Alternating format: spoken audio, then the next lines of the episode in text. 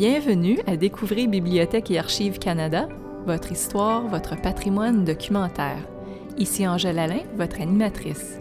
Joignez-vous à nous pour découvrir les trésors que recèlent nos chambres fortes, pour en savoir plus sur nos nombreux services et pour rencontrer les gens qui acquièrent, protègent et font connaître le patrimoine documentaire du Canada. Vous êtes-vous déjà demandé qui sont ces inconnus qui figurent sur vos vieux portraits de famille? En général, on peut le découvrir assez facilement. Mais que faire lorsque les photos représentent toute une collectivité de personnes qui n'ont jamais été identifiées? C'est ce qui est arrivé dans le Nord canadien au cours du dernier siècle. Aujourd'hui, nous vous ferons découvrir Un visage, un nom, un projet d'identification de photos fondé sur la participation communautaire lancé en 2004 par Bibliothèque et Archives Canada. Nous nous entretenons aujourd'hui avec Beth Greenhorn, la gestionnaire de projet responsable d'un visage, un nom. Madame Greenhorn dirige l'équipe derrière cette initiative permanente qui est menée en étroite collaboration avec différents partenaires. Elle nous parlera d'un visage, un nom, des projets d'expansion et de la façon dont les Canadiens peuvent y participer. Bonjour Beth et merci d'être ici avec nous. Parlez-nous un peu de la façon dont le projet Un visage, un nom a vu le jour. Le projet Un visage, un nom a débuté en 2001. Au départ, c'était l'idée de Murray Angus, qui est animateur au programme de formation Nunavut Sivunuk Savut, un programme collégial établi à Ottawa pour les jeunes du Nunavut.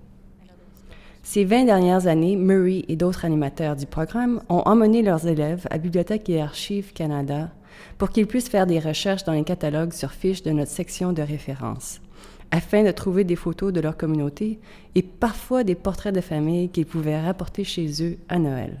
Et c'était avant le début d'un visage, un nom? Le projet a été proposé par Murray en grande partie parce que la plupart des Inuits sur les photos de notre collection n'étaient pas identifiés. Plusieurs de ces photos ont été prises entre le début des années 1900 et les années 1920, mais certaines ont aussi été prises dans les années 1960 et 1970. Murray y avait un moyen de rapprocher les générations au sein des communautés inuites. La majorité des jeunes Inuits d'aujourd'hui ne parlent pas l'inuktitut, qui est leur langue maternelle, et la génération plus âgée ne parle pas l'anglais, ce qui crée un fossé. Murray avait aussi proposé le projet parce que bien des jeunes, en plus de ne pas maîtriser leur langue maternelle, ne comprennent pas et ne connaissent pas leur passé. Cela ne fait pas partie de leur programme d'études. En examinant ces vieilles photos, la jeune génération peut converser avec la génération plus âgée tout en découvrant son histoire. C'est une façon de jeter des ponts entre elles. Voici maintenant Frank Tester de l'Université de la Colombie-Britannique qui vient nous parler de l'importance que peuvent avoir les documents archivistiques et historiques dans notre quotidien. Il faut comprendre que nous sommes en présence d'une génération de jeunes qui ne connaissent pas leur propre histoire. Ils ne savent pas ce qui est passé dans les années 40, 50, 60, voire 70. J'essaie de changer la situation. Ces efforts dérivent de mon travail avec les ressources archivistiques de Bibliothèque et Archives Canada je suis conseiller auprès d'un comité de ministres de l'Éducation de Nunavut qui est en train de revoir le programme d'études de la septième à la douzième année. Notre objectif est de mieux adapter ce programme à la réalité des Inuits. Par exemple, à l'arrivée, la communauté à laquelle appartiennent les jeunes avec qui je travaille, environ 35% de la population, a été évacuée au sud pendant l'hiver 62-1963 à cause d'une épidémie de tuberculose. Pour les jeunes Inuits, connaître et comprendre en détail les raisons d'un tel événement, les mesures qui ont été prises et ce qui était passé est beaucoup plus important que d'apprendre les détails de la guerre et l'indépendance aux États-Unis. Ce que j'essaie de dire, c'est que le programme d'études qui encadre enseignement des sciences sociales au Nunavut et qui a été emprunté à l'Alberta n'a rien à voir avec les jeunes Inuits. C'est l'une des raisons, et certainement pas la seule, pour laquelle les jeunes Inuits décrochent. Rien dans ce programme d'études ne les concerne, rien ne parle d'eux d'où l'importance de l'adapter à la réalité des Inuits. Ici encore, les ressources documentaires de Bibliothèque et Archives Canada sont absolument essentielles pour remanier le programme. Le moment est propice pour utiliser cette mine d'outils. C'est un bon exemple de l'utilité et de la grande importance des ressources archivistiques en éducation. Il ne s'agit pas simplement d'instruire, mais de créer quelque chose qui intéresse les jeunes Inuits, qui les motive et, par le fait même, qui permet de lutter contre plusieurs problèmes sociaux très graves que nous vivons au Nunavut où le taux de suicide chez les jeunes hommes de 13 à 25 ans est le plus élevé au monde. Cela se reportait à ce qui j'appellerais de manière plus scientifique les problèmes de nature existentielle. Les problèmes associés au sens et à la pertinence de fait de se sentir perdu et de ne pas savoir qui on est, de ne pas connaître sa propre culture et de ne pas avoir une identité vous rendre plus sensible à n'importe quel message négatif qui circule, comme par exemple les bêtises véhiculées à la télévision pour vous faire croire que vous devez utiliser telle lotion après rasage ou porter telle marque de vêtements si vous voulez être beau. Si on ne sait pas qui on est, on est sensible à tous ces messages, ce qui peut être vraiment dévastateur. Je n'exagère pas quand je dis que les ressources qui sont ici, des documents historiques, et l'importance de les diffuser et de donner aux jeunes Inuits une idée de leur identité, de leur histoire, de leur passé, de ce qu'ont vécu leurs haines, de qui ils sont, contribue vraiment à lutter contre ce type de problèmes psychologiques et sociaux et contre ces préoccupations en matière de santé mentale. Les gens pensent que les archives sont les endroits poussiéreux où on emmagasine les objets au cas où il servirait un jour à quelqu'un quelque part. Eh bien, il faut les voir aux autres œils. Les archives sont concrètement très utiles pour lutter contre des problèmes sociaux très graves et contemporains. C'est à ce aspect que je m'intéresse. Le projet Un visage, un nom a maintenant presque dix ans. Parlez-nous de ce qui a été fait jusqu'ici. Le projet a beaucoup évolué ces dix dernières années. Comme je l'ai déjà dit, L'idée du projet a germé en 2001. À l'hiver 2002, nous avions numérisé 500 photos faisant partie de la collection Richard Harrington. Monsieur Harrington était un photographe de Toronto qui a fait quatre voyages dans l'Arctique et dans ce qui est aujourd'hui le Nunavut, à la fin des années 1940 et au début des années 1950. Il se consacrait surtout aux portraits et les photos qui font partie de sa collection ici représentaient un bon point de départ. Elles ont été prises il y a environ 50 ans et ce sont des portraits en gros plan. Donc la probabilité qu'on puisse aujourd'hui reconnaître ces gens et se souvenir d'eux était très élevée.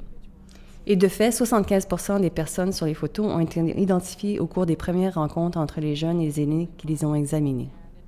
Oui, euh, je dirais que c'est bien un succès. Un très grand succès. Quand le projet a commencé, je crois qu'on s'attendait à ce que les gens puissent identifier un certain nombre de personnes sur les photos, mais pas à ce que le nombre soit aussi élevé. Donc, vous disiez que 500 photos ont été numérisées au début du projet. Aujourd'hui, en 2011, combien de photos, d'après vous, ont été numérisées pour un visage, un nom? Je vais préciser ce que je viens de dire. L'exposition sur le web a été lancée en octobre 2004 et comporte une base de données. Ces dix dernières années, nous avons enrichi cette base de données. Nous avons commencé par les 500 photos de Richard Harrington et aujourd'hui, nous avons environ 6000 images qui sont accessibles au public. Donc, Bibliothèque et Archives Canada a une collection de photos encore plus grande. Nous avons pu en numériser environ 60 000 et 10% de ces photos font partie du projet Un visage, un nom? Oui, à partir de ces 6000 photographies, combien de personnes ont été identifiées d'après vous? Je dirais qu'environ 1700 personnes ont été identifiées grâce au projet. D'accord. Ces personnes peuvent figurer sur des photos de groupe? Oui, c'est bien ça. Une personne peut parfois figurer sur différentes photos? Et vous pouvez identifier cette personne dans plus d'une photo? Oui. Dans la mesure du possible, lorsqu'une personne figure sur plus d'une photo, nous avons essayé d'établir des liens entre les photos. Quand c'est possible, nous ajoutons un lien dans un champ différent pour lier les deux photos ou pour indiquer que des membres de la communauté inuit ont reconnu quelqu'un, ont fourni d'autres renseignements sur la personne ou ont établi des liens familiaux. Par exemple, un père ou une mère peut figurer sur une photo et ses fils ou sa fille peuvent apparaître sur une autre, ou un demi-frère ou quelqu'un d'autre. Nous nous fions en grande partie à ce que savent les Inuits pour établir ces liens globaux et rendre l'information accessible. Je pense que ce projet a eu un impact considérable sur la communauté inuite. Avez-vous constaté des effets tangibles? Um, au fil des ans, j'ai eu des conversations et j'ai dialogué avec des Inuits, par courriel, par téléphone et en personne. La réaction de la collectivité a été extrêmement favorable. Un grand nombre de personnes dans ces communautés du Nord ne savaient pas que nous avions ces collections de photos. Les photographes qui sont allés dans le Nord, à ce que je sache, ont rapporté leurs films ici et les ont développés à Ottawa ou dans la ville où ils vivaient. Donc, les Inuits n'avaient jamais vu les photos? Non. Ils ont vu quelqu'un arriver, prendre des photos et repartir? C'est exact. Ou leurs grands-parents ou parents ont vu des photos de personnes, mais ignoraient totalement que des photos avaient été prises. Le fait de rendre les photos accessibles aux membres de la famille et aux descendants des personnes qui sont décédées depuis longtemps a permis aux Inuits de renouer avec ces aspects de leur passé. Donc la réaction lorsque des gens ont pu faire le lien avec les images était vraiment émouvante. Voici maintenant Curtis Kunik, membre du Nonasinic Arviat History Project, qui nous livre ses impressions après avoir découvert la photo de sa grand-mère lors d'une récente séance d'identification de photos à Bibliothèque et Archives Canada. J'ai vu quelques photos de ma famille, de ma grand-mère et de ma grand-mère elle-même, que je n'avais jamais vues auparavant. C'est formidable. J'étais heureux de voir ma grand-mère à un aussi jeune âge. Pensons aux différentes cultures. Les photos font partie de notre vie en très grande quantité et depuis si longtemps que nous le tenons pour acquis. Tout le monde a des photos de sa famille sur le réfrigérateur et c'est merveilleux et important. Une photo de vos parents trône sur la commode de votre chambre à coucher et ainsi de suite. Cependant, les Inuits, et surtout les Anis, réagissent de façon très différente aux photos. Ils n'ont pas de photos de leurs grands-parents prises dans les années 40 ou 50 parce qu'ils n'avaient alors pas appareil photo, ou de moins, peu entre eux en avaient. Donc, lorsqu'une année vient à Bibliothèque et Archives Canada et voir les photos de lui-même ou de ses parents ou grands-parents, c'est à la fois banal et très important. En fait, c'est une drôle de coïncidence parce que j'ai demandé à Martha, il y a quelques minutes, ce qu'elle ressentait après avoir vu des diapositives et des photos de sa famille. Elle m'a regardé avec un grand sourire et a dit Ça me rend heureuse. C'est tout. C'est très facile de banaliser la situation. En soi, en raison de problèmes réels que connaissent les communautés inuites comme le logement, les conditions de vie, l'emploi. Dans certaines communautés, le taux de chômage chez les jeunes atteint 60 à 70 il y a aussi ce problème de suicide que j'ai mentionné et des problèmes de santé mentale de gravité variable. Veillez à ce que les gens des communautés aient accès aux ressources qui contribuent à leur bien-être mental et les rendent heureux. Ce n'est pas rien. Dans ce contexte particulier, c'est très important. Nous disposons ici d'un grand nombre de ressources qui peuvent contribuer considérablement à apporter de bonheur il ne faudrait surtout pas en sous-estimer l'importance. En novembre 2008, j'ai eu l'occasion de me rendre dans la collectivité de Rankin Inlet au Nunavut. C'est sur la côte ouest de la baie d'Hudson. Avec l'aide de plusieurs personnes de la communauté, nous avons organisé deux séances d'identification de photos. L'une d'elles a eu lieu dans l'après-midi au Centre d'éducation des adultes, avec environ 16 aînés qui avaient été spécialement invités. En soirée, une activité communautaire de plus grande envergure s'est tenue à l'hôtel. Nous avions fait diffuser des messages à la radio locale et placardé des affiches dans la communauté, à la coopérative et dans divers lieux publics, pour inviter toute la population à se joindre à nous pour identifier les personnes figurant sur les photos. Ce fut l'une des expériences les plus émouvantes que j'ai vécues. J'en parle et j'ai de la chair de poule. J'ai vraiment de la chair de poule. Parmi les 80 à 90 personnes qui ont participé à l'activité, il y avait des jeunes, des gens d'âge moyen, des aînés qui ne parlaient pas du tout l'anglais. J'avais avec moi une femme exceptionnelle, Marie-Rose, qui était mon interprète. Et elle a inscrit le nom des personnes pendant environ sept heures cette journée-là. Pouvez-vous dire combien de personnes ont été identifiées quand vous étiez là? En fait, oui. Quand je suis rentrée à l'hôtel dans la soirée, j'ai fait le calcul. J'avais environ 500 photos avec moi pour le voyage, des copies. De 225 à 230 personnes environ ont été identifiées sur, ces, sur 130 photos à la suite des deux séances tenues cette journée-là. C'est très impressionnant. Oui, c'était incroyable. J'ai été particulièrement touchée par la séance de la soirée à l'hôtel. Ça riait, c'était bruyant, et les gens parlaient et pleuraient. Mais riaient aussi. Ce fut une expérience particulièrement réconfortante de voir autant de gens se remémorer de personnes grâce aux photos. Et renouer les uns avec les autres. Oui. Beth, je sais que vous avez rencontré des jeunes et des aînés récemment, en mai 2011.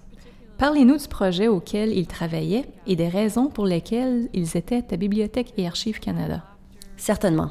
En septembre 2009, le Nanisinic Arviat History Project a été lancé et Bibliothèque et Archives Canada était l'un des partenaires. Donc, les gens qui sont venus à Ottawa en mai 2011 faisaient partie d'une équipe de recherche issue de la communauté d'Arviat au Nunavut. J'ai trouvé très intéressant le fait qu'ils menaient des travaux de recherche en se basant surtout sur nos collections de photos. Leur travail consistait à créer un vidéo et un blog multimédia et d'autres documents en ligne. L'équipe voulait reconstituer l'histoire de leur communauté, en partie au moyen des documents d'archives dans la collection, de documents contemporains et d'entrevues avec des aînés, afin de réécrire et de représenter l'histoire de leur communauté au point de vue inuit. Et maintenant, je cède la parole à Amy Owen Gayak du Nanasynic Arviat History Project. Je m'appelle Amy Owengayak. Je fais partie du Nanasynic Arviat History Project et j'ai commencé il y a environ un an. Je me suis toujours demandé à quoi ressemblait ma famille et s'il était important de connaître les membres de sa famille. Ce fut fantastique de voir une photo de lui. C'est toujours bon de manifester du respect lorsqu'on découvre un pan de son histoire. Donc chaque fois que j'en apprends davantage, j'ai davantage de respect et de fierté à l'égard de mon appartenance à la communauté inuit. Je respecte plus les aînés qu'auparavant parce que je ne savais rien de leur histoire. Quand on connaît son passé, on sait davantage qui on est vraiment et d'où on vient. Parlez-nous de l'avenir du projet et des prochaines étapes. Jusqu'à maintenant, le projet et le rassemblement des données étaient surtout une communication à sens unique.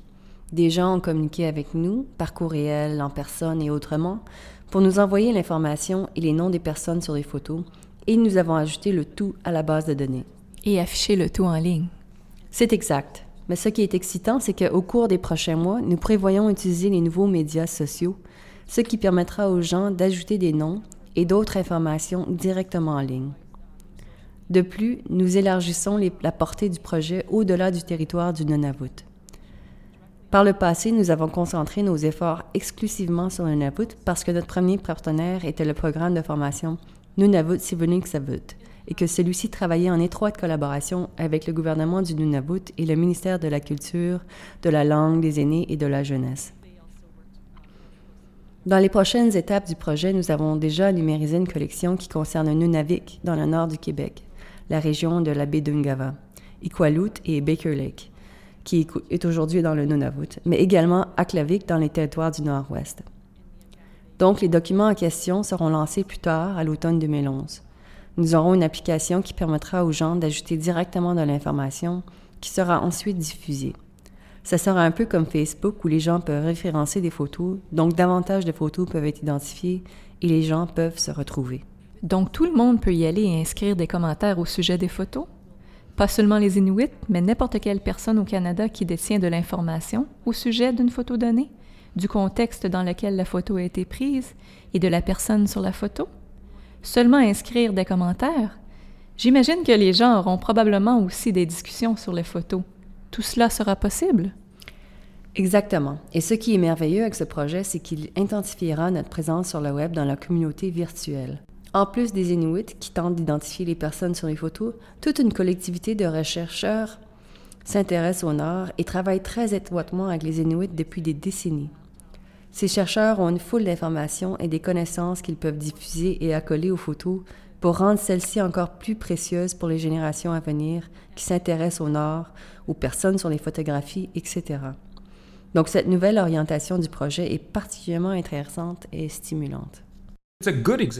Voilà un bon exemple de projet qui est mené dans la communauté et de revêt un sens et une importance variable pour les Inuits. Le projet aide les Inuits à découvrir leur histoire, leur culture, leur famille, leurs ancêtres. Il rend les gens heureux. C'est vraiment important de mettre un nom sur les visages. Et c'est l'essence du projet Un visage, un nom. C'est pourquoi Bibliothèque et Archives Canada doit aller dans les communautés avec les photos et trouver des haines et d'autres personnes qui peuvent identifier les gens.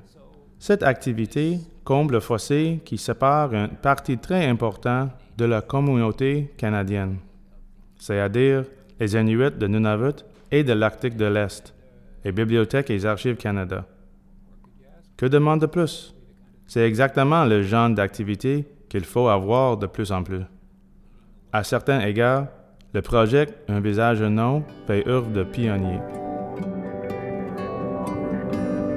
Vous avez raison. Le projet Un visage un nom est vraiment un exemple d'initiative fructueuse d'intervention auprès de la communauté, dans lequel les collections de Bibliothèque et Archives Canada jouent un rôle essentiel. Merci à Beth de nous avoir transmis une partie de ses connaissances et de ses expériences au sujet du projet Un visage, un nom.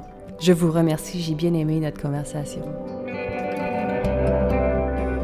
Pour en savoir plus sur le projet Un visage, un nom, rendez-vous sur le site collectioncanada.gc.ca oblique Inuit.